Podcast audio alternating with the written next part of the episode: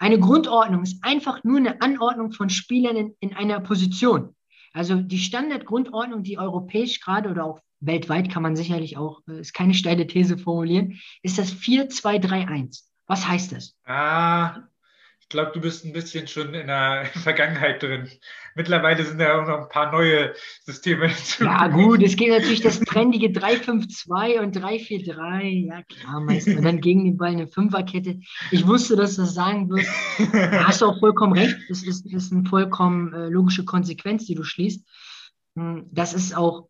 Aber bleiben wir mal beim 4-2-3-1. Und ich wollte dich jetzt nicht so. Genau. Ja, alles gut, alles, alles legitim. Du bist ja hier der Master. Also wir haben hier das 4-2-3-1.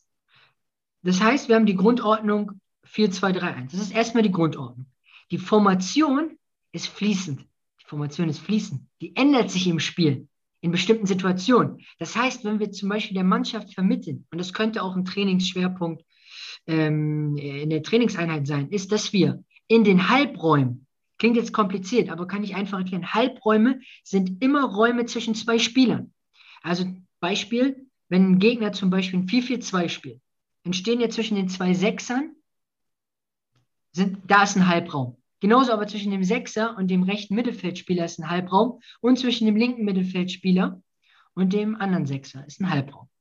Das heißt, wenn wir sagen, wir wollen die Halbräume dort gut verteidigen, aber wir verteidigen sie fließend im 4-4-2, heißt das dann für den Zehner, zack, zack, zack, er muss schnell in die Ordnung, er muss sich auf Höhe des Stürmers positionieren, weil erst dann können wir die Halbräume verteidigen. Heißt fließender, Vor, äh, fließender Vorgang, 4-4-2, Formation. Ein Spielsystem ist meiner Meinung nach ein Begriff, der schwierig zu deuten, weil ein Spielsystem ist am Ende jetzt einfach nur meiner Meinung nach ein schlauerer Begriff äh, für Grundordnung, weil ein Spielsystem ist meiner Meinung nach nicht tief genug.